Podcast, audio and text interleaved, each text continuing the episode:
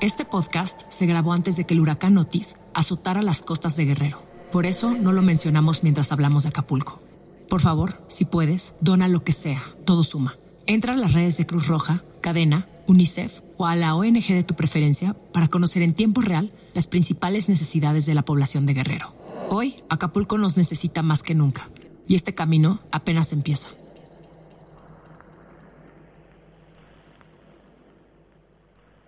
Todas las décadas que he vivido han tenido sus cosas hermosas y sus cosas que tal vez no han estado así padrísimas, pero que me han dejado un montón de lecciones. Y por eso hoy voy a platicarte de mm, cómo me fue en mis 20s y cómo me va en mis 30s y dónde he estado mejor y dónde he estado peor. Pero antes de arrancar con este episodio, que está además divertidísimo, quiero por favor que te suscribas ya, en este momento, a nuestro canal de YouTube. Pongas ahí a la campanita para que te lleguen las notificaciones. Y si estás escuchando este episodio en tu plataforma de audio favorita, más te vale, mana querida. Ven cómo te hablé bonito. Que nos califiques, ¿ok? Y que compartas este episodio a quien más confianza le tengas.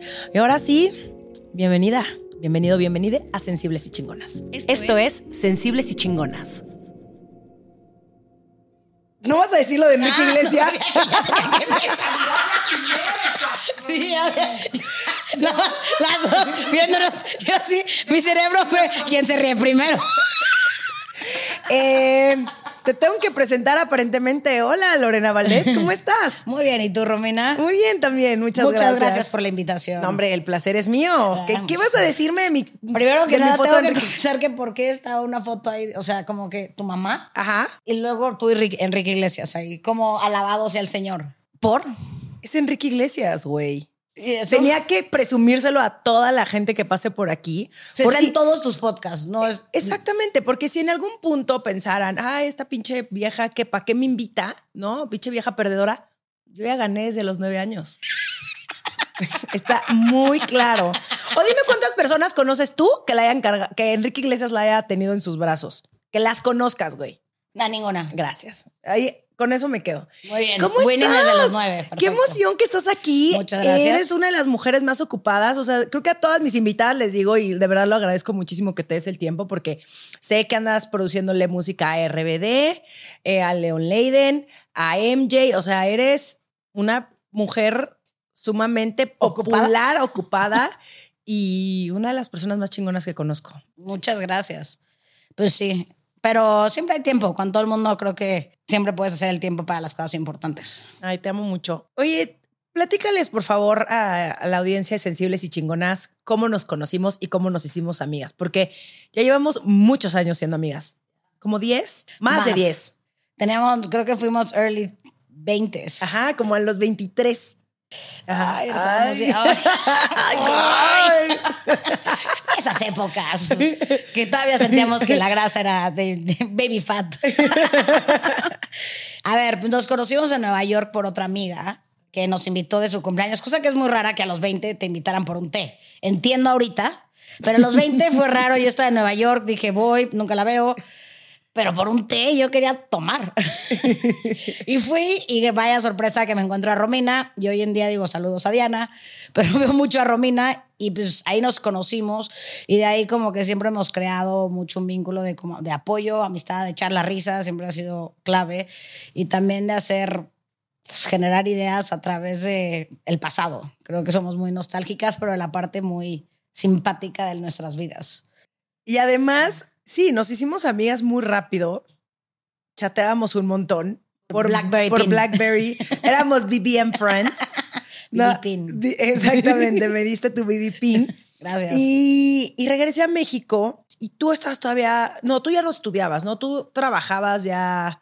Algo estaba haciendo. Yo creo que Siempre has trabajado Siempre he trabajado. en dejé- distintas cosas de la industria del entretenimiento. Sí, desde como los 20, tengo 36, desde los 20 eh, decidí salirme de la, universidad, estudié comunicación, producción de espectáculos, pero nunca terminé. Y ahí estuve, estaba trabajando. No me acuerdo precisamente si ahí estaba con Elan o con Nana o, o ese, todo ese mundo. Pero siempre la música, entretenimiento y eso. O con Andrés Ibáñez, que tú luego trabajaste bien más en que ese fue mi primer trabajo en cine. pero pues algo así, siempre un poquito alrededor de todo esto. Y luego, al mismo tiempo que yo emprendo Púrpura, tú emprendiste Vago. Sí, por ahí. Vago Music and Entertainment, que es tu agencia. Bueno, no, tu agencia. Sí, es tu agencia. Sí, es mi agencia, sí. perdona. Sí, esto- es que iba a decir como empresa, pero sí, está, es tu, tu Empresa, agencia, pago Sí. impuestos. Exacto. Le llevabas, más bien eras manager de DJs de música electrónica, Exacto. como los Toman Collins. Sí, fueron, o sea, como casi prácticamente como 10 años que puse mi agencia, que fue muy divertido ponerla y empecé con Tom Collins, de hecho, que pues hoy en día sí tienen y tienen mucha fuerza en México. También fue una parte... en el mundo, Y güey. en el mundo están sonando muy bien y son súper talentos. Pero fue también revolucionar la música electrónica. Para mí esos siempre han sido los retos, como lo que no se está considerando, sino cambiarlo. Y con ellos y con la electrónica y los DJs en México fue más bien, yo venía de la escuela de los artistas más pop y toda esa parte, y fue popularizar, darle el pop side a los artistas de electrónica y que sean considerados como tal, no nada más como ah, nada más son DJs y les pagaban muy poco, subir los costos y demás. Y en la agencia llegué a tener a más de ca- 12 artistas, 8 en rotación todos los fines. La verdad estuvo muy increíble, que de hecho compartí oficina contigo y con Chava. Fue una época muy divertida, pero ya después fue pandemia y todo cambió. Que tampoco para nada, de hecho fue algo que yo también quería que pasara, a pesar de ya como que siento que había llegado a un punto en el que Sí, ya desde Ya. antes de pandemia ya estabas un poquito en esta pues, crisis que es normal cuando llevas mucho tiempo haciendo algo, de cuestionarte, ¿me sigue moviendo esta chamba o hacia dónde me tengo que ir o, o qué más puedo explorar?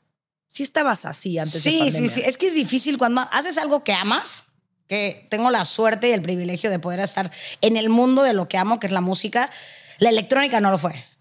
Y lo- todos mis DJs sabían que yo no escuchaba electrónica. De hecho, subir mi Spotify, los últimos que escuchaste en todo el año, era de oso, porque no salía nada de electrónica. No lo subía. Pero en general, era como que amaba lo que hacía, pero también llegó un punto en el que me cansó, porque eso no era.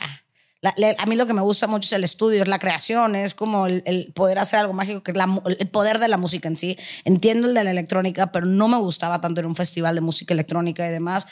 Entonces también sentí que ya me iba a poder cansar y llegar al punto en el que me iba a dejar de gustar y, de, decirme, o sea, ya en mi mente es, voy a ir a hacer pulseritas a la playa. No las sabría hacer. Sí me gusta un buen estilo de vida, pero esa era mi mente, porque si no llega como que se te rompe algo que amas tanto, sino también te concentras en darle a lo que amas un cuidado. Y también, gracias a la pandemia, la verdad, tuve que hacer un giro 360 y pasó.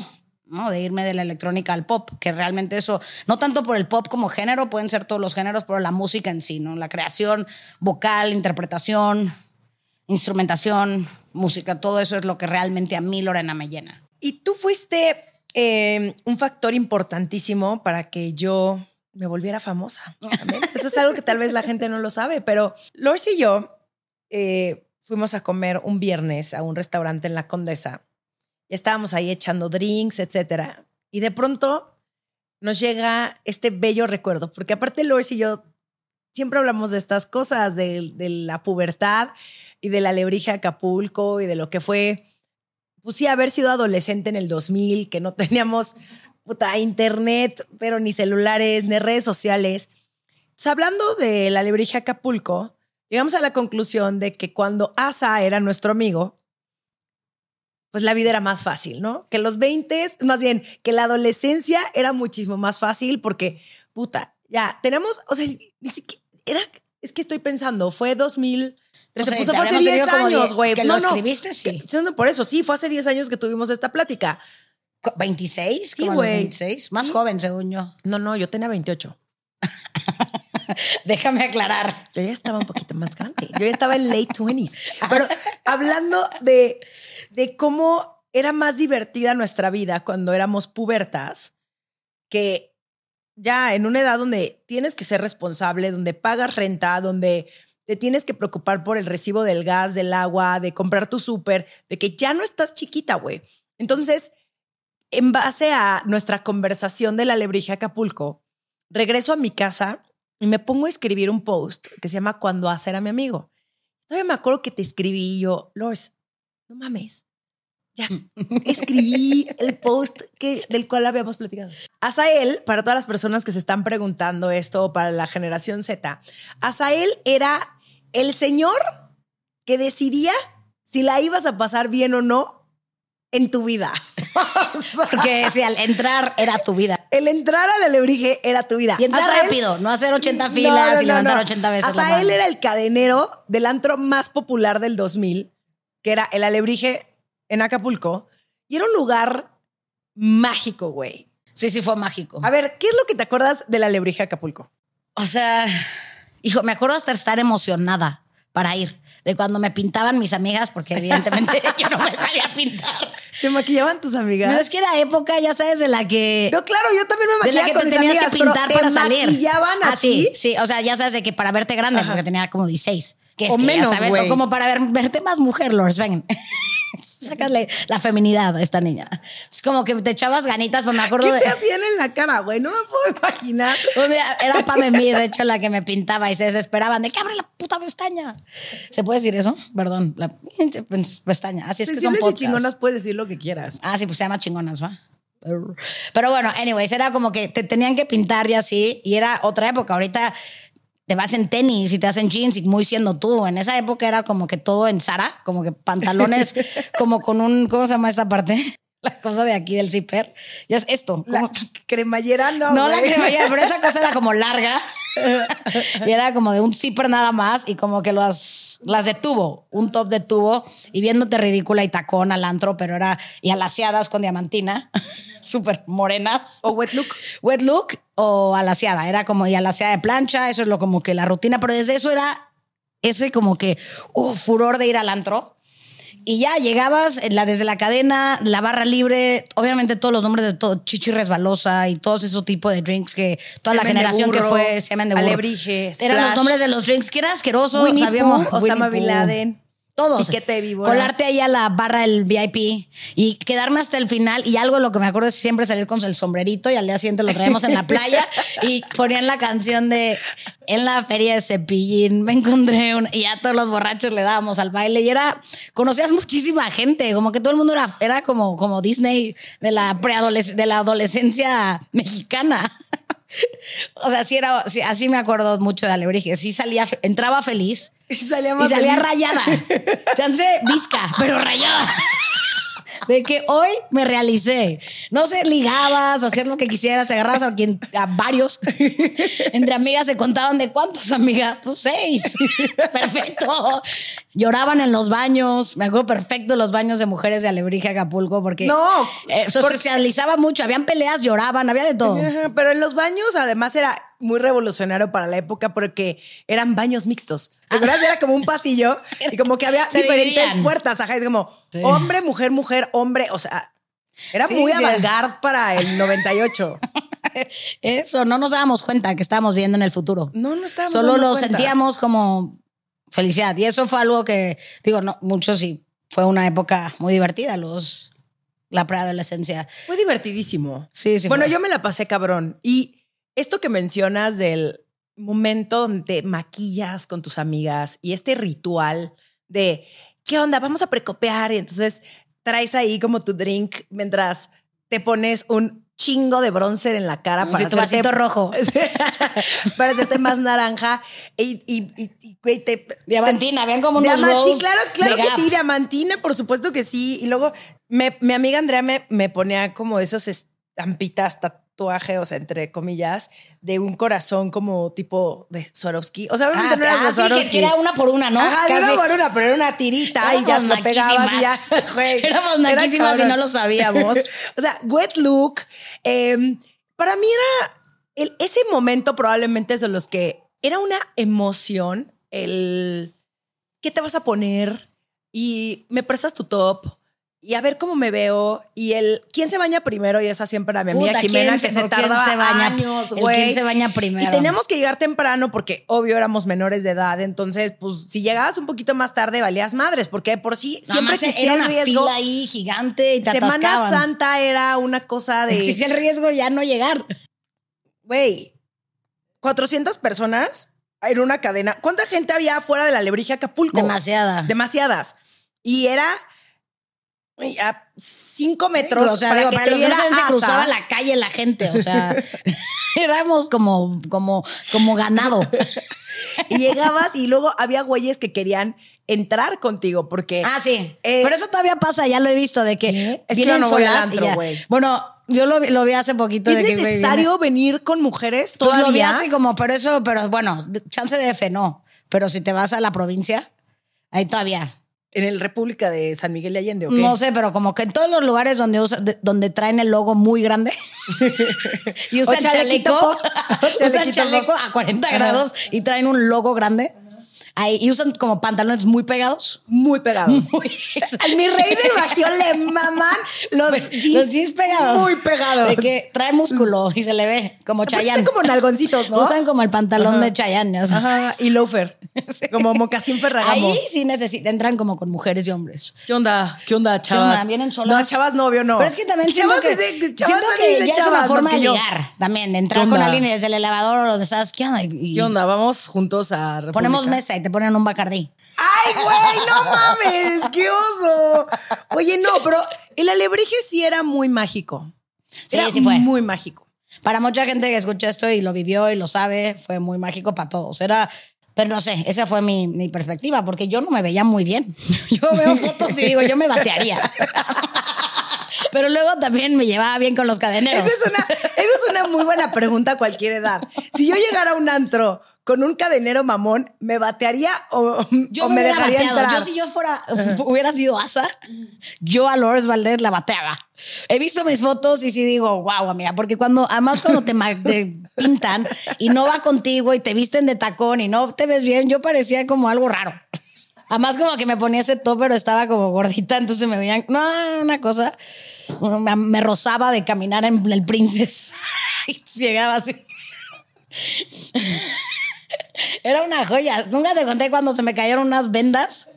¿Vendas de qué, güey? O sea, porque me rocé y Ay, me puse vendas ¿por de qué entrequilla aquí por caminar en la playa mucho, porque ese era como el plan, ir a Pri- Princesa al día siguiente con tu sombrerito alebrije a caminar de un lado y otro. Y todas estaban flacas, yo no. Pues caminé, caminé, caminé con mis shortcitos y pues obviamente me rocé. Y me acuerdo llegar y dije, puta, ya de que me puse unas vendas para ponerme mi faldita. Y en pleno andro, pam, pam, se me salió la bendita por aquí. De que, amiga, tu venda. Ay, güey. O no sé qué era, ya sabes. O sea, arriba el alebrije. Oye, a una amiga también le pasó en el alebrije de Acapulco. ¿Qué le pasó? que mm, trae unos trae unos pantalones igual estos de Sara que mencionas. Esos que largos. Todos nos vestíamos igual. Entonces, Obvio. eran unos pantaloncitos de Sara. Y, y mi amiga, pues, se sentía muy sexy, lo cual está increíble, pero pues, No sabía. eh, sí, o sea, eh, entonces hacía como, qué sexy soy, ¿no? O sea, en su cabeza. Y como que empezó a ir para abajo, y huevos, güey, que se le abre el pantalón. Y, güey, problema, porque, pues, ¿de dónde sacas un suéter? Estás en Acapulco, ¿sabes? Entonces la pobre tuvo que estar sentada como caracol, güey, durante toda la noche en la mesa del alebrije. Y mis amigas era de, güey, ¿qué hacemos? O sea, ¿qué, ¿cómo podemos ayudar a esta persona si está roto el pantalón? Ahí se quedó. Ahí Pues, se ¿y quedó. Y ya? Nada, se quedó ahí. Todos nos tuvimos que quedar en la mesa y ya nada más es como que Ah, pero ustedes eran buenas amigas. Yo creo que yo a una amiga los- era de que dale, Ay, otro- adiós, que te vaya dale bien. otro shot. que se le olvide empédate que sola. está así. Sí, porque además sí, cuando una iba al, al alebrije de Acapulco tener las horas contadas. O sea, no era. Bueno, al menos yo sí las tenía a veces. Ya al principio, ya después ya es me que yo daban era más cuerna, entonces nos flexibilidad. revelábamos en Acapulco. Había Pero en la ciudad, pues nosotros que éramos de la Ciudad de México igual. O sea, Acapulco era el lugar seguro. Se sentía como eso, pero pues sí. Güey, mis amigas y yo salíamos del antro a las seis y media de la mañana, Ah, sí. ahogadas, o sea, todas. Entonces no tener las horas contadas. No, no, dije al principio de mi pubertad, ya después, ya cuando era un poquito más grande, a los 17, Ok, ok. a los 16, a los 16, o sea, a los 13, cuando empecé a ir a la alebrije de Acapulco, me ponían reglas. A los 16 ya veían mis papás que era una mujer de mundo, madura, ¿no? Responsable. Entonces ya me dejaban llegar un poco más tarde. No estoy mintiendo, seis y media no, yo creo que eso fue un poquito, muchísimo más después y probablemente ya fue de los viajes donde yo ya iba sola con mis amigas. No no con, con- no con papás, o sea, ya que nos prestaban así como, ay, váyanse al departamento o váyanse a casa de ya. Ya, ya, cuando Ajá. te ibas sola. Cuando te ibas sola, pero salíamos ahogadas del antro, ahogadas, ahogadas. O sea, no había una de la cual dijeras, ahí está mejor que la otra. Y nos subíamos a un taxi. O sea, mi amiga, perdón que la ventaneé, pero se durmió en las piernas de un taxista de Acapulco. Eh, eh, tenías que decir el nombre de la. o sea, podías decir mi amiga, punto, pero. la que se durmió Además- en las piernas. Además, Cuando neta, suban una foto, nombre- cuando Romina suba foto con amigas, ubiquen a mi- Ella durmió en las piernas de un taxista. No tenías que decirlo. Perdón. Eh, Perdón. perdón. Pero era, era muy mágico el alebrije Acapulco y era increíble el estar sentada en la mesa y ver que llegaban los güeyes, así como 10, ¿no? Llegaban en grupos grandes. Ah, ligar. con sus como jerseys de fútbol, como de Del Piero y Totti. Eso con sus- traía. con sus collarcitos, claro, jeans y mocasín, mucho gel, obviamente, sus collarcitos como de, como de conchitas. Y ahí era importante, un factor muy importante aquella época, el ver si traían la cruz. La cruz. eh, Pero era cuando cruz- era la cruz o cuando se traían el. No, no, Rosario era ya épocas de David Bisbal, pero cuando traían una cruz de plata, eso significaba que tenían un compromiso Era un legionario. era, no deja tú un legionario. Es que fueras o no como católico, Eso yo, estaba de nunca lo, moda. eso yo nunca lo vi. Mira, Una- la gente de la Ciudad yo de México no me va a dejar mentir, va a decir si es cierto. ¿Buscabas Romina. cruces? Pues no buscaba cruces, pero si tenía cruz, era muy probable que tuviera novia. Ah, Porque tú se lo regalas a tu novio. Ah, órale, eso sí yo como no sabía. regalo de este tema ya está muy formal entre tú y yo, ya hay mucho compromiso. cruz. Te doy la cruz con mi nombre. Como perro. Así, Romina, eh, aquí. Entonces, Ah, era todo ah, un tema. A mí ese- ese tema nunca yo me dieron ninguna cruz porque yo no duré nunca con nadie más de nadie tres te meses. dio cruz. Nadie te dio cruz. Eso no, ese dato no lo sabía. Yo nada más ubicaba. Ah, son buena onda. Bueno, si eres de la generación Z y estás escuchando esto, lo siento muchísimo. Tus festivales de música probablemente estén padrísimos ahorita, pero nunca viviste Hay lo cosas que era pasan. Acapulco. Y he visto No. fiestas de hoy en día, pero como que es otro tipo de statement. También es lo que decía, ¿no? O sea, también nosotros íbamos creciendo, íbamos de Alebrije, ya ibas creciendo de ahí. Y eso pasó, por ejemplo, en Acapulco, que era donde nos juntábamos de diferentes lugares de México. Y de ahí brincábamos al Baby y era como ya, ahí sí eran mamoncísimos en la entrada. A mí una vez que me batearon porque me dije, porque traía zapato blanco y aprendí mi lección. Del tacón blanco. Nunca usarlo. Me acuerdo perfecto estar ahí en la cadenita. Uy, ahí sí sentía que era por eso. Eso es a lo que me refería, que eran mucho más como que, eh, o sea, y siguen siendo antros muy discriminativos. O sea, digo, eso siempre pasó. Que te arreglabas para el cadenero. Yo no me arreglaba, yo eso sí me acuerdo. Yo no me arreglaba por mi gusto. Yo, de hecho, fumaba, empezaba a fumar para verme grande afuera del antro, así. Y me veía de 1,20. o sea, me ponía tacón y me peinaba y todo eso para darle gusto a un cadenero. Eso se me hace una locura. Y de todas formas, a veces te bateaban, era parte de. Era la. Era el horrible. rush de entrar a esos lugares y era como. uh, Y luego terminabas yéndote tipo a chita. Ah, Eso, no- eso, ese tampoco. O sea, fui una vez. Seguramente Romina sí fue.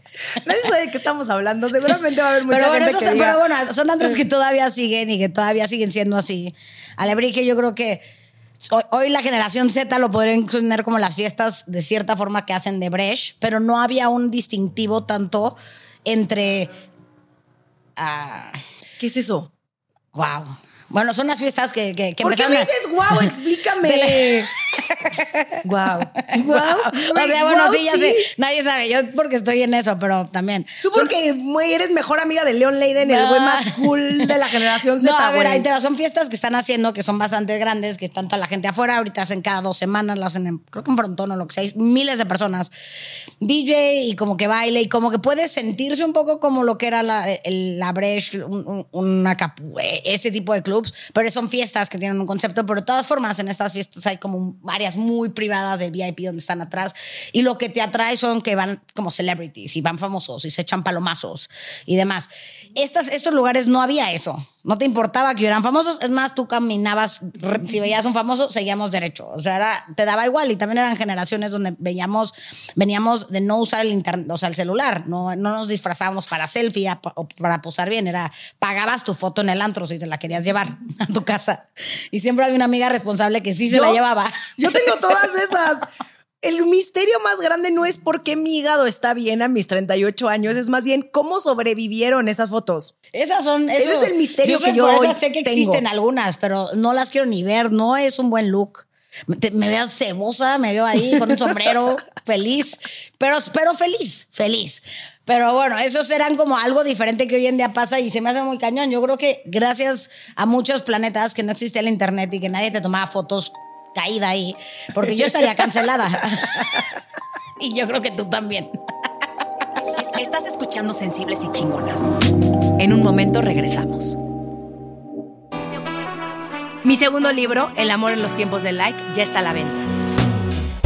Cómpralo en tu librería de confianza, en Amazon, escúchalo en Vic o descárgalo en Kindle.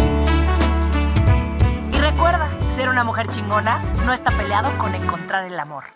Güey, fíjate que en el, en el Alebrije Acapulco, no, sí, claro que bebía. Pero no me acuerdo de una pedota que me puse. Más bien, me puse una peda muy grave en el Andrómedas. Bueno, es que ese yo ya no llegué. Yo realmente fui una vez a la No Andrómedas, mames, porque me batearon del Alebrije, terminé yendo al Andrómedas, que era un antro como... Es que además, algo importante que deben de saber, en los 90, 2000 todos los antros eran temáticos. temáticos. Y tenían como nombres como medusas y...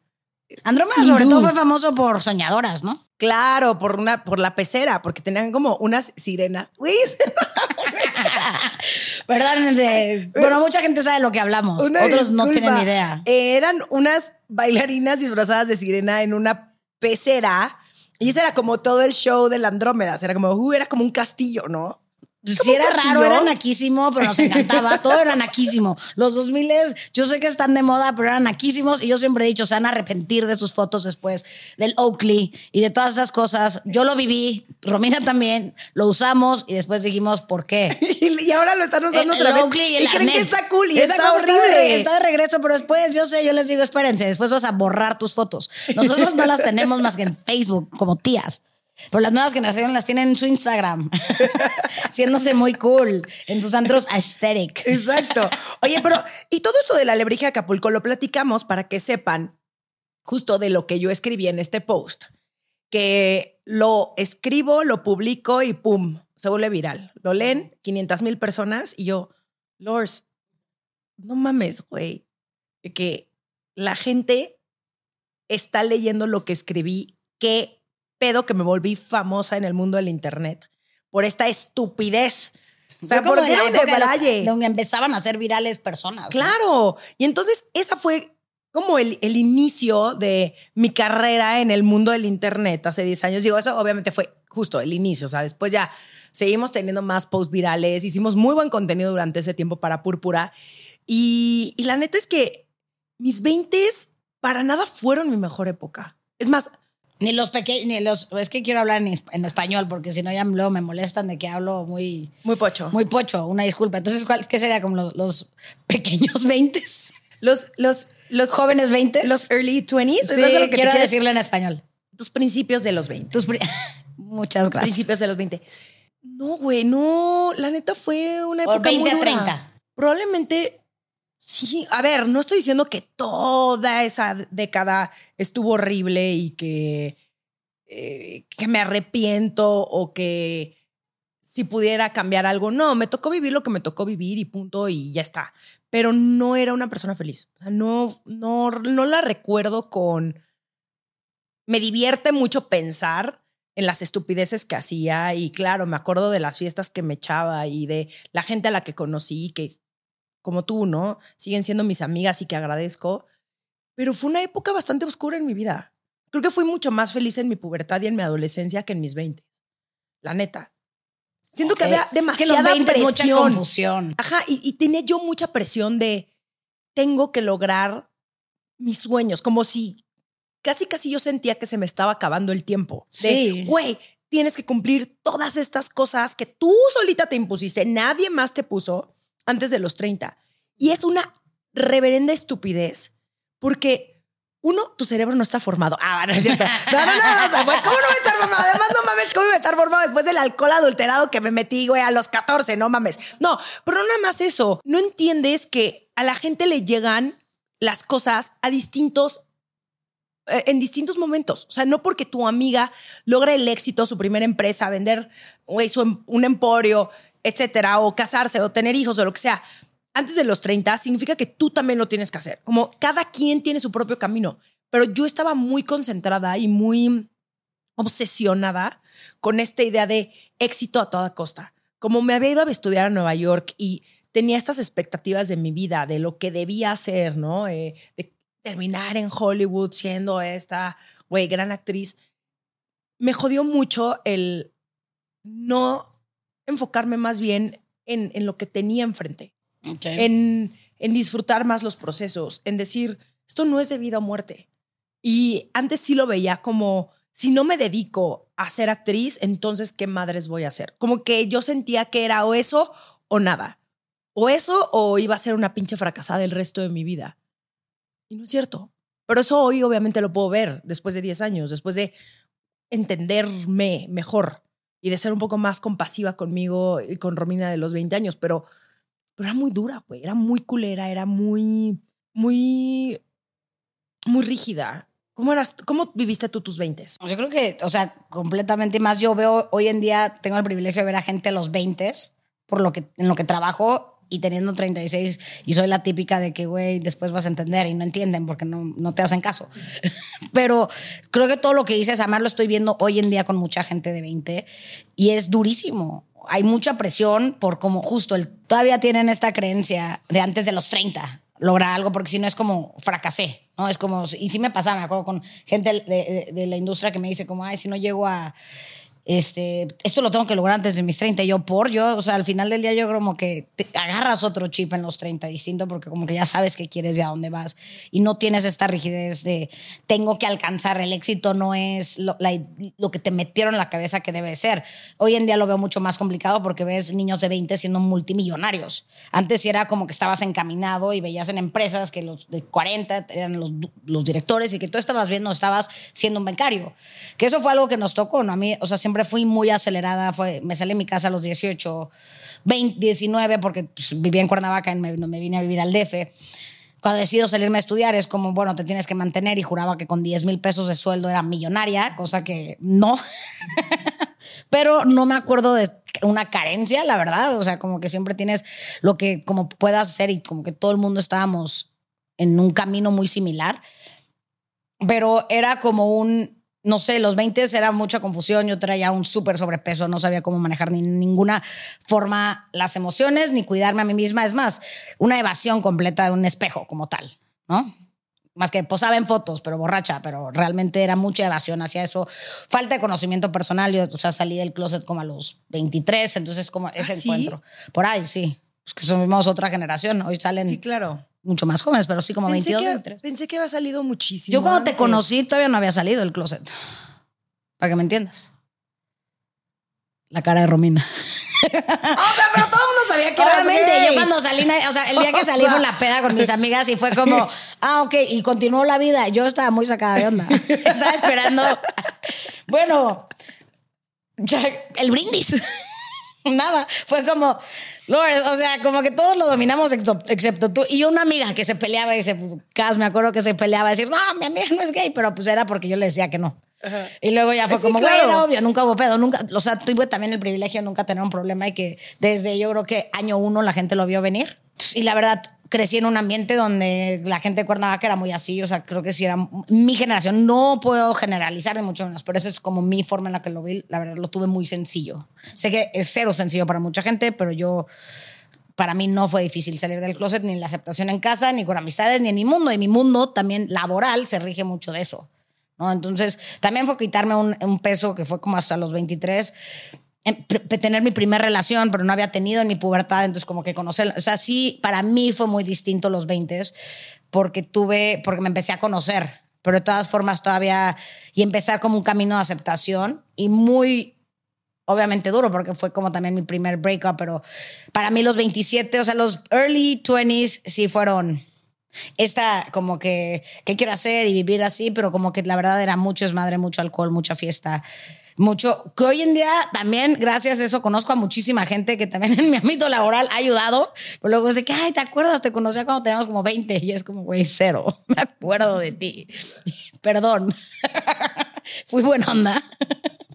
Pero la verdad sí, tuve como, conocí a mucha gente, logré viajar, estaba mucho entre México, Los Ángeles, conocer como mucho ambiente de gente que la verdad hoy en día me, me formó, entonces lo agradezco mucho. Lo que sí puedo decir es que no tenía ni idea quién era yo.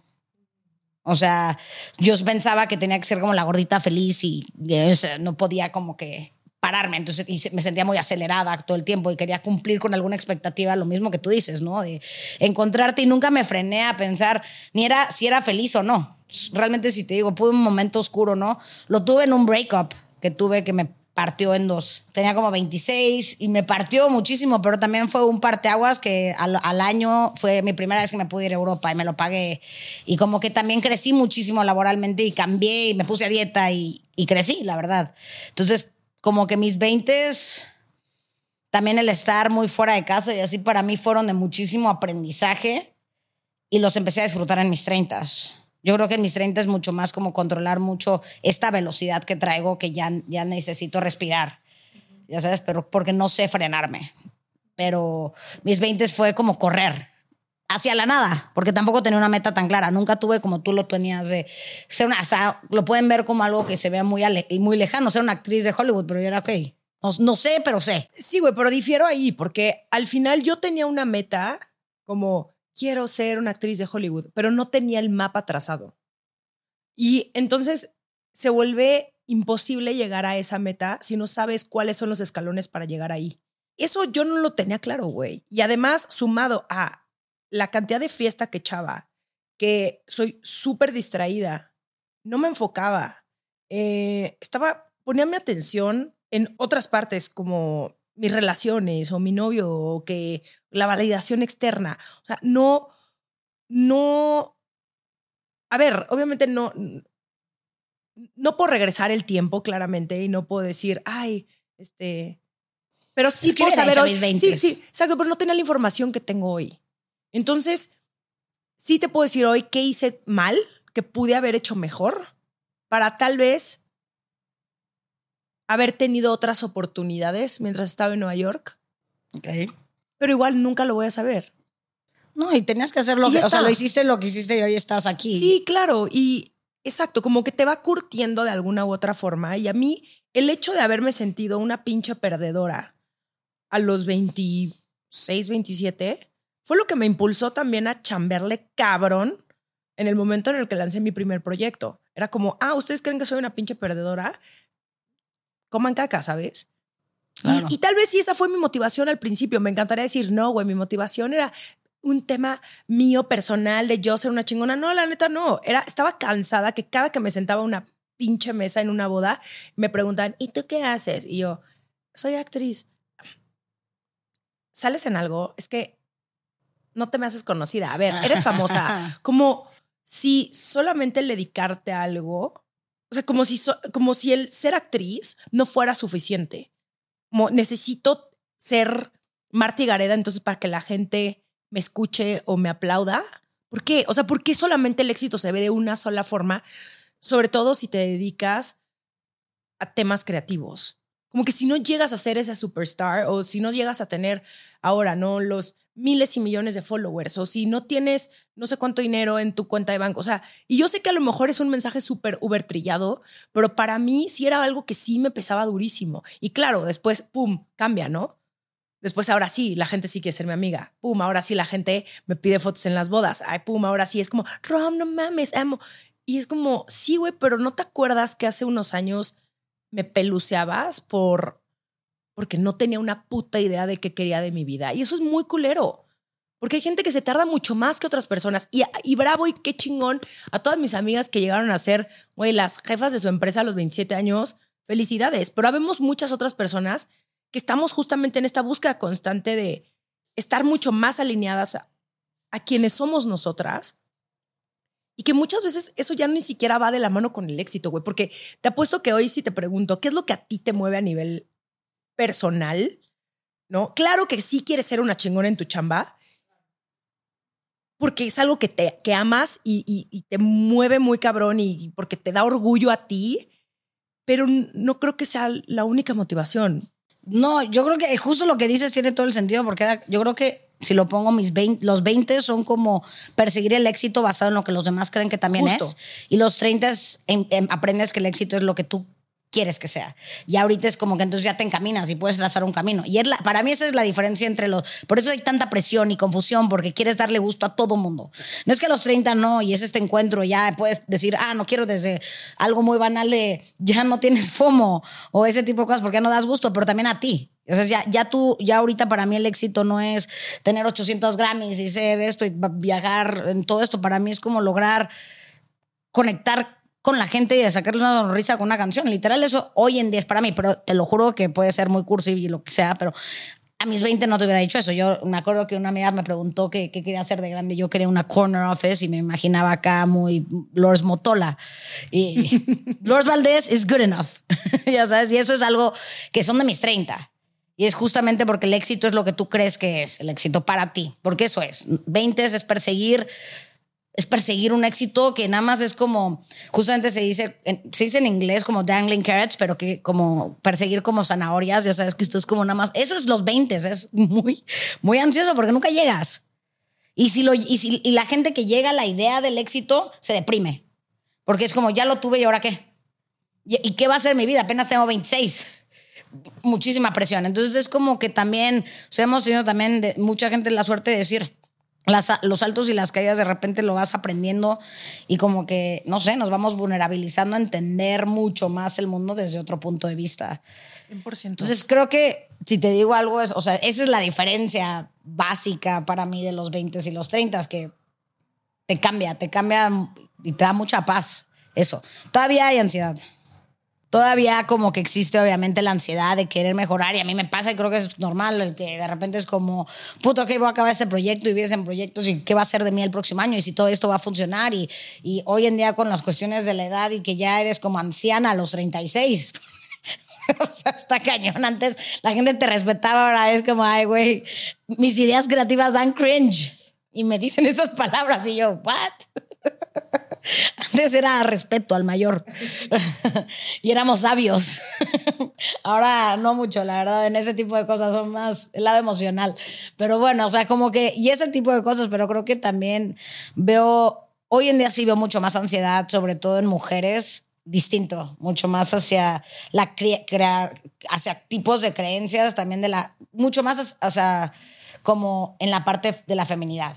Porque sobre todo he estado rodeada yo de mucha gente que no es que estén en contacto más masculino o femenino, pero mucho en este perseguir un sueño laboral y chance de casar, tener novios, para esto y la familia y todo este tipo de cosas que hoy en día están pasando. Y como el regresar al centro del ser mujer en sí, en mucho, no lo que dice nada, sino en lo que cada. En lo que dice Arjona. no en ese. Arjona. Arjona nunca. No sé quién las inventó.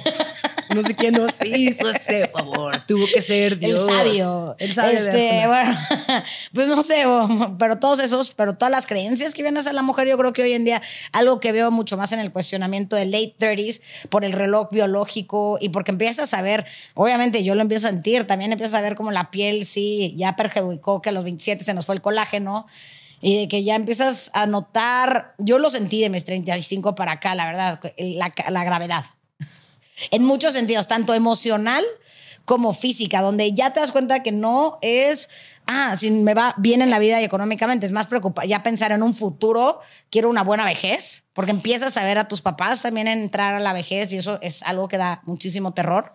Empiezas a verte a ti también, tengo que pensar en esto y como que tus prioridades cambian hacia no un presente económico increíble, sino hacia qué va a ser de mí después y cómo va a cuidar esto. Y también pues sí, justamente relojes biológicos, toda esta parte, y mucho lo veo más en mujeres que en hombres. Esta, este, esta lucha, porque como que el hombre no pierde esta, esta parte, ¿no? O sea, al final puede seguir siendo papá hasta los. ¿Cómo se llama el que acaba de embarazar? El actor este.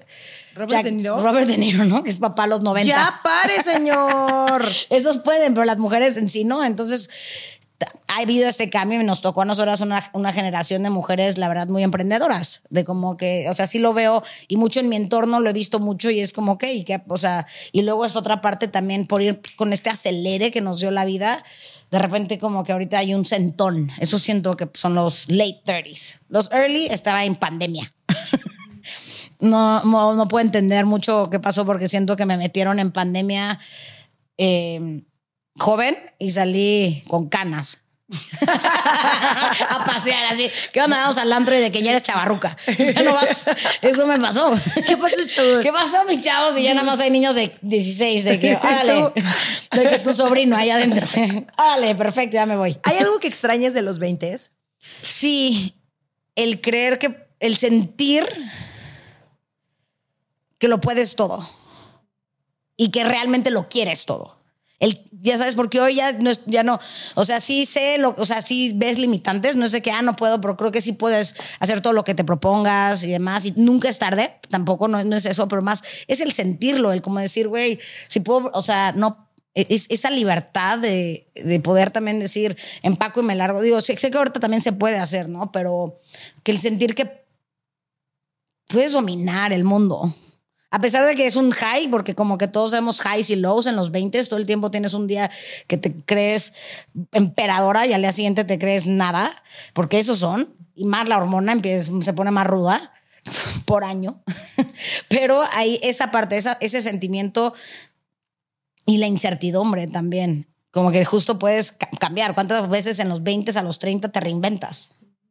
No, no digo que no lo puedas seguir haciendo para nada. No sé que vayas como son en los 40. No, pero ya no, ya no estás tan Pero ya no quiero. O sea, ya no estás tan chiquita y eso es algo que a los 20 eso extraño muchísimo. Yo pensaba a mis 20 y a ver, cero quiero que la gente que esté escuchando este podcast diga, relájense un chingo, no mames, están súper jóvenes. O sea, obviamente estoy muy joven, no, no estoy, me faltan un montón de cosas que hacer, etcétera, pero ya hay un sentido de responsabilidad mucho más presente en mí. En mis 20 cero responsabilidad tenía de un montón de cosas. ¿Crees para que empezar- tienes? Pero Sí, no tienes. Pero para empezar, me seguían manteniendo. O sea, ese es el primer sentido que, güey, pues te vale un poquito más madres el. pues, no hay pedo, ¿sabes? En el peor Mi de los casos tienes un. Justo, mi papá me puede ayudar y yo lo, ¿no? Y, Ujú. y, no- y hoy no, claro que no. Hoy, hoy las decisiones buenas o malas recaen en mí, claro, gracias que tengo un papá y una mamá y una familia y amigas y así que me podrían ayudar en caso de que yo la cague en la vida, pero no quiero ser esa persona. No quiero ser esa persona que haga responsable de mis estupideces a los demás. Y a los 20 no tenía, uno, ni siquiera sabía lo que era la palabra responsabilidad. Por supuesto que no, porque todavía no iba a terapia, eh, pero no, no, no era responsable de absolutamente nada. Pero sí extraño el, el que sí mi vida era mucho más YOLO. Es que sí, como De que un no. montón de cosas. Y todo lo, y para todos los que tienen 20, digo, sí, lo que hagan va a afectar, pero realmente no pasa nada. O sea, sí, a menos de afecta, que pero, pero te alguien, marca, digo, sí, bueno, no hagan eso. O sea, tampoco exageren el no hagan nada. Sí, pero, si echas la- mucha la- fiesta y sí, no te levantas y güey. Viaja, Sí. diviértete, aprende, trabaja en algo, no lo que decidan a los 25 van a estar haciendo a sus 40. Totalmente. No la idea del éxito es la que tu amiga le pasó. Bueno, a ella le puede ir bien a sus 20 y a lo mejor a los 30. O sea, y, y sí, los 20 creo que son muy competitivos. Los 30, o sea, creo que era. Y eres horrible, es horrible sentirte en competencia. Porque sales de la escuela como a los 24 y es como, como si traes una rienda y órale. Y empieza la presión de la familia de no, ya te tienes que empezar a mantener. O sea, la gente que deja de estudiar y demás. Y es como empiezan a trabajar y les pagan 5 pesos. Y sí, no tienes todavía. O sea, como que. No, y te das cuenta también en los 20 que no está fácil. no. la cosa. No. Pero también es un, a mí fue un zape de realidad y tal vez no estoy orgullosa de lo que voy a decir, pero porque me cayó un poco después, como ya llegando a los 30, de, hey, ser adulto está bien perro, güey. Y ahorita entiendo, no mames, a ver, obviamente no a su totalidad, pero como que pienso mucho en mi mamá a esta época, en esta, en, a esta edad. Ah, Me pongo a pensar mucho en, en lo duro y seguramente difícil que fue también para mi mamá el haberlo vivido, ¿sabes? Como, o estas cosas que te dice tu mamá que antes dices, no mames, qué exagerada. Y ahora lo pienso y digo, fuck, o sea, ¿cómo mi mamá no me encerró? O sea, ¿por qué no fue como mucho más exigente conmigo? Y por algo lo hizo y salió muy bien. Pero ahora entiendes mucho más este pedo del, del cuidarte más, ¿no? No sé, yo ya no. Ay, Lorena, no mames. O sea, en nuestros 20 ¿te acuerdas la Sí. peda esa a la que nos Siempre pusimos a hacer? Romina estaba tirada en una banqueta. Así. Así se las pongo. Espérate. Nos tomamos todo el mezcal porque era gratis en una bar. Fue como, ¿cuánto cuesta? a es ver, es no. gratis, es, es lo que sea, nos acabamos. Es que cuenta, cuenta desde el principio. Fuimos a un restaurante que acaban de abrir y en eso llega el mesero y nos dice, oigan, eh, ¿quieren un mezcal? Parece que nos habíamos pedido como una margarita cada una. o sea, algo una así. chela o algo Sí. así, como de no, hoy es leve. Y llega el mesero y quieren un mezcal y yo, no, muchas gracias. Es gratis. Ah, sí, entonces sí. Entonces ya, nos sirven el mezcal. Güey, a los 25 minutos. Estamos ofreciendo también tequila. ¿Les gustaría uno? Claro que eh, sí. Sí, claro, es gratis. Bailamos conga y Romina empezó una conga como de boda ahí.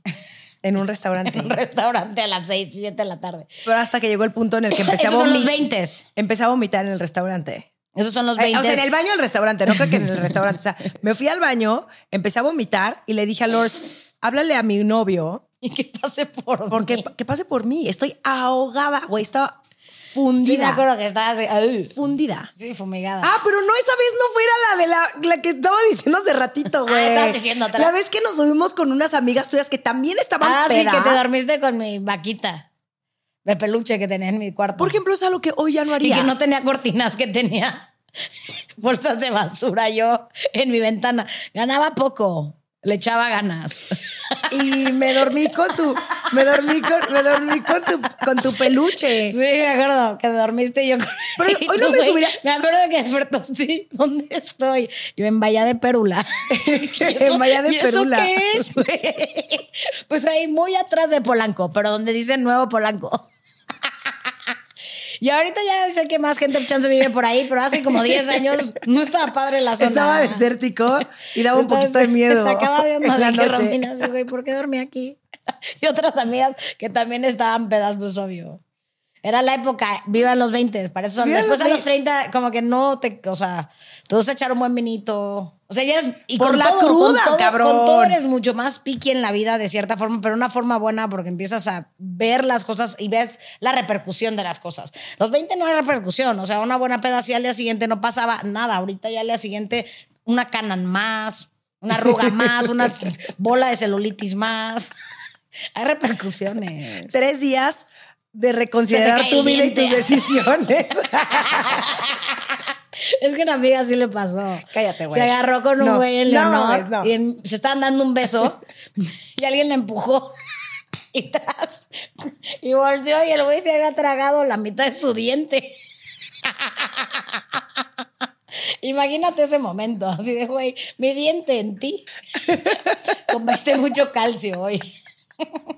Pastillita de calcio. Güey, qué puncheoso, güey. No voy a decir el nombre, Pero empieza. pero No, no. tú sabes quién eres. Qué poca. qué- qué- no, no hay que ventanear a nuestras amigas en Tú este ya las ventaneas Mire. Yo ya le cambié. Y, y me- ella sí.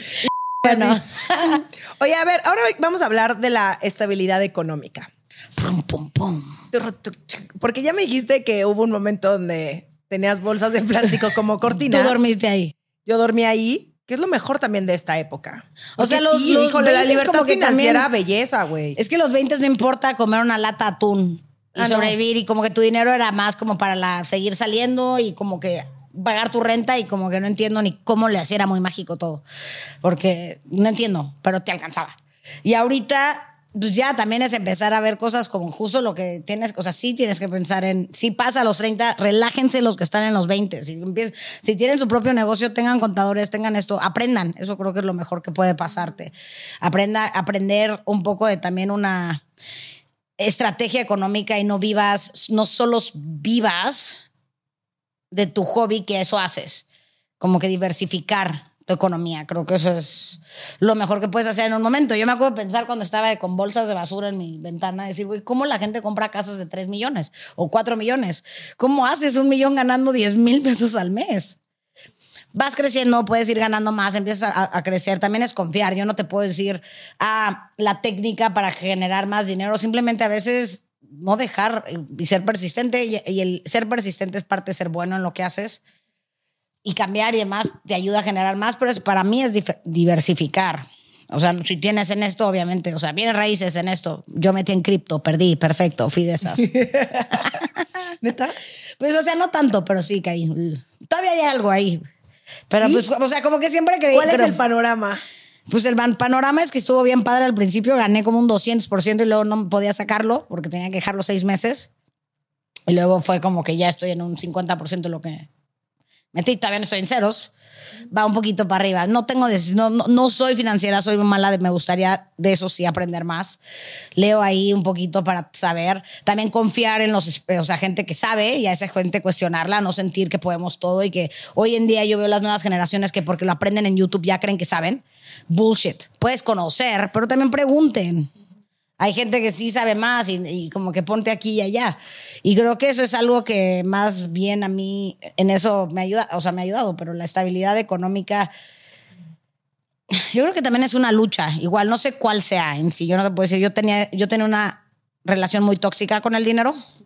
Yo igual. Es horrible. Yo creo que el dinero es Pero tú y yo también hemos platicado de esto, ¿no? nuestra toxicidad económica. Sí. Seguramente, porque sí es, es, es como un encuentro horrible, porque es, y digo, viene de generaciones y de pensar, y luego también hoy en día te enseñan mucho más, hay mucho más apertura a otras cosas que todo el día es como el, dinero es energía, abundancia, es justamente no, nadie te decía a nuestros 17, si dices que eso, eres pobre, eres pobre. Antes, hoy en día es como que no te digas ese tipo de cosas y lo aprendes. Pero en- ahora es mucho más como, para mí ha sido mucho un trabajo de soltar y no de soltar y gastar a lo tonto, ya sabes, pero como que darme un buen espacio y hacer y trabajar mi relación con el dinero y la verdad ha mejorado mi situación económica porque ya no le pongo tanto peso. Ya no me ya no me ya no es ya no hago algo y yo creo que eso me acuerdo que una vez tú me lo comentaste, ¿no? Y lo he platicado con gente de que ya no hacer algo por dinero, sino porque te gusta y porque va sobre tu línea y tus valores. No todo. A sí. A veces también. A ver, y aquí sí viene mucho el ser inteligente y decir, bueno. tal unas vez- por otras, no, unas hacer por un, otras. un Ojalá- comercial que no te lata. Justo, o sea, ojalá y toda, toda la chamba, ¿eh? porque eso también es parte de ser adulto. No todas las cosas que vas a hacer te van a mamar y van a ser puta el mejor día de tu Pero no vida. rompen con tu moral o tu Exacto, ética. exactamente. Eso es, eso es muy importante. Tener súper claro qué sí estás dispuesto a hacer y qué no estás dispuesto a hacer. Y si, una vez más, si la lana es lo único que te mueve, pinches buena suerte, güey. O si la fama es lo único que te mueve, buena suerte. No puedes, no, siendo que es un, un objetivo o un propósito bastante vacío y que a la larga te va a dar unas pinches cachetadas en la jeta, ¿sabes? En la Heidi. Pero también algo importante es el, el involucrarte, el, el informarte de, por ejemplo, estos temas de dinero. Yo también era un pinche desmadre en los 20, pero, güey, desmadre muy grave. Gastaba una cantidad de dinero en ropa y en pendejadas que además ni tenía. O sea, encima de todo era como dinero de mi papá, pero además dinero que tenía para otra cosa y me la gastaba. O sea, un, y, y- pensaba que así era y que así iba a ser toda mi vida. Hasta que llegó un punto en el que dije, no, ya estás grande también, ya, ¿qué piensas? ¿Qué piensas, güey? Que el dinero mágicamente va a llegar o que si ganas 20, gastas 20, aprende e infórmate. Y también el tener un equipo de personas a tu alrededor. Esto es importantísimo, ¿no? Desde, y ahorita hice toda una lista, ¿no? Desde, güey, mi doctora, pero sí Claudia Zaragoza que me ayuda con mis temas de salud, pero mi psicóloga, pero güey, mi terapeuta de pareja, pero mi dermatóloga, pero mi abogado, ¿no? Nacho, que importantísimo, o sea, que es parte también de mi vida adulta y de todas las decisiones que tomo laboralmente. sin abogados. Totalmente. Un contador, una administradora, Lilo Olivares que me ayuda con el tema de las finanzas. O sea, sí estoy rodeada de mucha gente, pero porque eso también es parte de crecer. Y creo que uno de los mejores consejos que tú me has dado en la vida, y de, hecho, no solamente que, de los mejores consejos que alguien me ha dado, es el invierte en ti. O sea, me, me- lo tengo grabadísimo como tú me dijiste una vez que tú no trabajas con alguien que no invierte en ellos mismos. Y es probablemente lo mejor que me ha pasado hoy escuchar esas palabras. No, y te lo digo en serio, porque además tú sí eres esa persona y por favor, encuentren a una persona como Lors es para mí, que puedes hablar de absolutamente todo y pedir consejos y pedir ayuda y que sabes que siempre te va a poder guiar. O sea, yo, tú eres como también parte de este equipo de personas que tengo en mi vida de, güey, estoy perdida, odio mi trabajo, estoy en crisis, no sé qué hacer, eh, ¿cómo ves esto? O sea, que sea también, claro, nos zurramos de risa y güey, nos carcajeamos viendo pendejadas en la tele, eh, viendo este, ¿Cuál de todas? güey, Harry, ¿cómo se llamaba? Ah, no mames, no mames. O sea, eh, Ya, ya sé ¿cómo, cuál. cómo se llama? el de Harry falso. Ajá, pero ¿cómo se llama? Ah, es un programa de que unas gringas muy gringas pensaban que Harry, Harry el príncipe, príncipe Harry. cuando era príncipe y cuando era esa época buena de él, él quería buscar una esposa y podía con- con- encontrar una gringa. I wanna marry Harry. I wanna marry Harry, pero era un Harry falso. Pero las gringas pensaban que era real. Es de los Anyways. mejores reality shows que existen en la vida. Lors y yo lo vimos en diciembre, no mames. Pero, o sea, justo, como podemos ver a Wanna Marry Harry, como neta sí podemos entrar en estos temas de la vida que claramente no teníamos estas mismas conversaciones a nuestros 20 que ahorita, ni de cerca, güey. O sea, sí nos, nos hemos vuelto muchísimo más intensas, pero siento que está bien. Está bien cuestionarte estas cosas, está bien profundizar en ciertos temas, está bien tener estas conversaciones con alguien que le importa su vida y le importa lo que hace y que además compartes como esta misma pasión por, por la chamba. Es, es que eso es bonito, ¿no? Justo, creo que es muy mutuo eso, porque no es fácil y sí es importante que siempre lo tengas en este camino. Y en los 20, como que sabes cuando encuentras a personas con las que coincides y están en tu mismo camino, nada más que cada quien se está desmadrando a su manera. Pero siento que en los 20 es más gente que buscas porque está en, la, en la peda, como que gente divertida. Pero están en ¿no? sintonía ¿No? contigo y tú siempre sabías también. Yo me acuerdo de poder ir al Roy y, y y tener cierto tipo de ambiente que decía, güey, yo no quiero volverte a ver después de estar en Tulum contigo. O sea, no, me vería echando un huevito desayunando ahí contigo porque qué molesta plática y no me cae bien tu ser. Tienes como energía vampiresca. Y tú no, como que siempre es echar la risa. O sea, como que siempre, eso siempre es importante, como gente con la que te puede inspirar.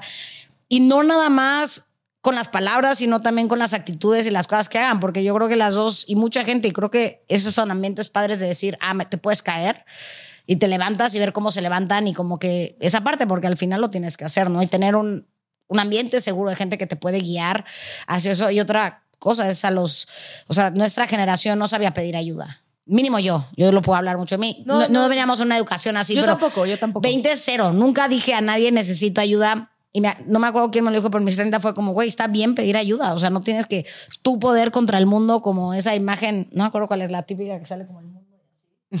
¿Ya sabes cuál? que sale el monito la- fuerte con el mundo. Esos son los 20. Es una imagen de la lotería, ¿no, Lorena? ¿De la qué? Del, del Del Atlas. Atlas, ¿no? Ah. Sí. Ah. ¿Ya sabes cuál? ¿Tú qué tal? ¿Cuál pensaste? Pues uno de la, de la lotería, de lotería. El mundo no es un güey cargando un como globo terráqueo. O me la estoy Todo mamando. lo, pero chance lo usan para varias cosas. Sí. Pero bueno, así es como siento Ah. los 20. Ah, bueno, gracias, Pons. ¿Ves? Pons me dio la razón.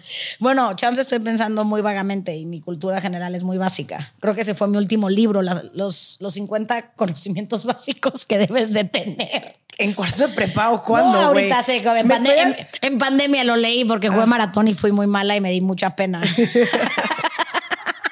Le recomiendo leer ese tipo de cosas. No hay nada más sexy a los 30 que una persona con cultura general. Se lo recomiendo. Mínimo, googlen. Lean las tarjetitas del maratón. Es, es increíble cuando alguien juega maratón con alguien y sabe. Como que empiezas a ver atractiva a esa persona, ¿no? ¿No les ha pasado? No cuando te ganan en Monopoly, son todos de que yo compro terrenos, no, cuando son sabios en maratón. Es como, güey, you're sexy. No hay nada más sexy que una persona a los 30 que sabe de cultura general. Güey, la verdad no hay nada más. Es la mejor frase que he escuchado, güey. Te lo juro, yo le eché ganas cuando dije, güey, estoy muy soltera. Necesito mejorar mi cultura, pandemia. Y la mejoré, luego se me olvidaron ciertas cosas, pero Mao Zedong y así. Ando más al tiro. Cultura china andan con todo, esos compis. Yay. No, pero vas entendiendo un poco. O sea, ¿qué te hubiera gustado eh, escuchar en tus 20 que no escuchaste? Que, más bien, ¿qué te hubiera gustado escuchar en tus 20 que ahora escuchas en tus 30? Cultura general y preguntas Cultura del general. maratón. O sea, poder tener más cultura, porque la verdad, sí es importante. Gente, es importante. O sea, si te das cuenta como que te sientes una plática y de que, güey, que alguien, es como alguien que sabe de vino. O sea, esas son las cosas que pasan en los 30. Alguien que sabe de vino se ve sexy. Alguien que sabe de que, güey, qué pasó en la que te hablan de la Segunda Guerra, no de la Segunda Guerra Mundial, todos vimos películas de eso, pero de que la, la, no sé, la Revolución Francesa, pero lo saben muy bien. Y saben muchas cosas de México y cosas así. Y se te hace muy, wow, platicas muy bien. Eso no es interesante a los 20, pero apréndanlo. Se mantiene a los 20 alguien que te empieza a hablar de la Revolución Francesa es que hueva. Pero a los 30 es atractivo. Bueno, Exacto. es, como, algo que también en, la adolescencia, el ñoño, el geek, bu. A los 30 pero en nuestra generación, que te casas. En nuestra generación, ahorita es más, o sea, los geeks son hot ahorita, nuestra generación no eran. O sea, pero los geeks de Silicon Valley también te empiezas a ver los hot por la cantidad de dinero que tienen. Y porque como que saben. Soy la única interesada aquí. O sea, ahorita como que los jogs que eran lo que nos vendía Dawson's Creek, eh, Ten Things I Hate About You y todo ese tipo de películas que nosotros vimos cuando jurábamos que eso era y que todo en Estados Unidos eran blancos y negros. Porque no había nada más. Otra mentira, otra mentira de nuestra adolescencia, 100%. Está lleno de colores. Nadie nos dijo que también había mucha diversidad en Estados diversidad, es mucha y eso es muy bueno, pero Solamente creíamos que era Gwyneth Paltrow y Drew Barrymore. Yo creo que lo más diversificado era Demi Moore porque traía el pelo negro. o sea, ¿Cuánta? Digo, as white as Nicole Kidman, pero bueno, eso era como que muy... Nos tocó otra generación, hay que serle fieles a los de los noventas, pero le echamos ganas, yo creo que estamos aprendiendo mucho en nuestra en nuestros 30 y aprendiendo a llevar mucho más la palabra vulnerabilidad mucho mejor, aprender a pedir apoyo, no apoyo, sino ayuda de buena forma, ¿no? Decir, está bien caerte y no decir, me tengo que levantar y correr. Y está bien y voltear y poderle decir a una amiga, güey, tú sabes de contabilidad, ayúdame. O voltear hasta con tus papás. Y creo que algo que yo, por ejemplo, en los 20 cero tenía mucha, o sea, tenía relación con mis papás, pero no tanta. O sea, la que ya los vuelves porque pubertad no los quieres. 20 ya los empiezas a querer como que ya, pero a los 30 los ves como, o sea, los tienes mucho, es empático con ellos y dices, güey, tenías mi edad cuando me tuviste, o sea, qué loco, hijo, como que los empiezas a ver como adultos hijo, y, y demás, pero ya también como personas, como personas, como humanos, como de que, güey, hubiera sido mm. mi amigo en prepa y empiezas a, o sea, tengan pláticas, tengan pláticas, o sea, tener pláticas importantes con la gente y entender su raíz, no nada más su base, eso creo que es de lo más bonito de los 30. Sí. Sí, querer ver a tus papás porque los quieres ver, no porque los tengas que ver. Eso es, y a la gente en general. Siento que ya ahorita es como que ya no ves a alguien por querer, más que si tienes una junta y le dices que es por Zoom. ¿Qué miedos tienes ahora que no tenías en tus 20 ni en tu pubertad? Ah, mm, esa es una buena pregunta. ¿Qué miedos tengo ahora? Yo creo que ahora sí estoy a tomar malas decisiones que, o sea, para mi futuro, pero mi futuro no o sea, sí financiero y demás, pero como estabilidad, justo en proyecciones financieras y demás, y esa, ese tipo de parte. Y el no pasar, si te soy honesta, hoy en día me da mucho más miedo no pasar, no saber balancear mi vida. Yo creo que ese es, o sea, pensar en mi futuro, porque soy una persona que siempre he estado, me, sí me veo en compañía y todo esto, pero como que esa parte me importa, pero sobre todo, más grande es, eh, sí, yo creo que el, el, eh, la, el perder el balance ese es mi miedo más grande, que cero sabía que había un balance en mis 20 Lo desconocía. Yo estaba gorda, o sea, físicamente no me cuidaba. No tenía, no sabía mucho como el balance de pareja que tenía que tener, ni, o sea, como que el saber que ahí estaban mis papás, que siempre sentido, siempre existe este miedo de que, güey, el día que se vayan, pero, pero no procurarlos, o sea, ahorita es muy, o sea, como que las amistades hay que echarle ganas Eres Justo lo tuiteaste hace poquito y sí hay que echarle ganas porque hay que, si te importa la persona hay que estar y como que, y es importante y eso la verdad es que no te acuerdas, y les juro, no te acuerdas a tus 20 cuando la cagaste y tu jefe te regañó y te hizo sentir de este tamaño, te acuerdas más de cómo sobrellevaste eso. Y eso creo que es lo más importante y, no, y es no perder esa visibilidad. Eso yo creo que es mi, mi miedo, mis dos miedos más grandes, no tener un buen futuro, o sea, tomar las buenas decisiones para un buen futuro, tanto para mí como para mi familia, la que vaya a ser cercana y familiar, padres de familia y demás, y mi balance. Estás escuchando Sensibles y Chingonas. En un momento regresamos. Sí, tú que me estás escuchando. por si no lo sabías. Tengo un club de lectura donde leemos mujeres que nos inspiran, nos cuestionan y nos invitan a ver el mundo con otros ojos. Búscanos en Instagram como arroba el book club de Romina para conocer el libro del mes y también para echar el cotorreo en Telegram. Te invito a que aprendamos las unas de las otras a través de historias. ¿El tuyo? Ya me dio que- curiosidad. No, qué cagado que lo dices, porque es muy parecido al tuyo. Es que pase el tiempo y piense que era más importante. O sea, ¿qué estaba haciendo que era más importante que, no, fiel de blank? Y no quiero eso. Quiero enfocarme mucho en lo importante y quiero tener muy claras mis prioridades y justo bajarle cuatro rayas a mi intensidad. A ver, mi intensidad me ha llevado a muchos lados increíbles y está poca madre que la mayoría de las cosas que he creído que quiero las he logrado. O sea, sí, me siento muy plena y feliz y exitosa en, en ese aspecto, pero, pero quiero tener más tiempo para mí, güey. Quiero tener más tiempo para aprender. Como que no quiero ir tan rápido. Y he sentido que estos últimos años, al menos estos últimos 10 años que llevo de emprendimiento, han sido todo muy en chinga. Y está bien por un lado porque sí, mucho check, check, check, check, check, check, check de todas las cosas que quería hacer, bla, ya está. Pero mm, creo que hay una parte y se va a escuchar, güey, fumadísimo, pachequísimo, New Age, lo que sea, pero sí le debo a mi espíritu. Y no sé si estoy diciendo una mamada, porque además no sé si creo en el espíritu, pero me debo a mí el, el volver a conectar con mi parte artística, el volver a conectar con, con estos momentos de simplemente recargarme, de no hacer absolutamente nada y de entenderme mejor. Y, es algo que no he, eh, lo he hecho más estos últimos meses porque medio me obligué a hacerlo, pero quiero hacerlo más y no sentirme culpable y no sentir que no estoy siendo suficiente y no, no sé, quiero como cambiar esa narrativa dentro de mi cabeza que siempre puedo estar haciendo más y más y más y más y más y que allá afuera hay una mejor versión de mí. Quiero dejar de pensar en eso. Quiero pensar que estoy bien, que estoy ok, está chido estar como estoy en este momento. O sea, eso no significa que sea una mediocre que no quiera crecer y aprender, pero decir, estoy haciendo lo mejor que puedo y está bien. And it's enough. O sea, eso. Esa es una ¿Esa gran... es tu respuesta? es que cuando te dejan sin palabras, uno sube los thumbs up. Oye, es como un. Es como que ya, o sea, Romina habló muy bonito, muy así, de que me, hasta me relajó.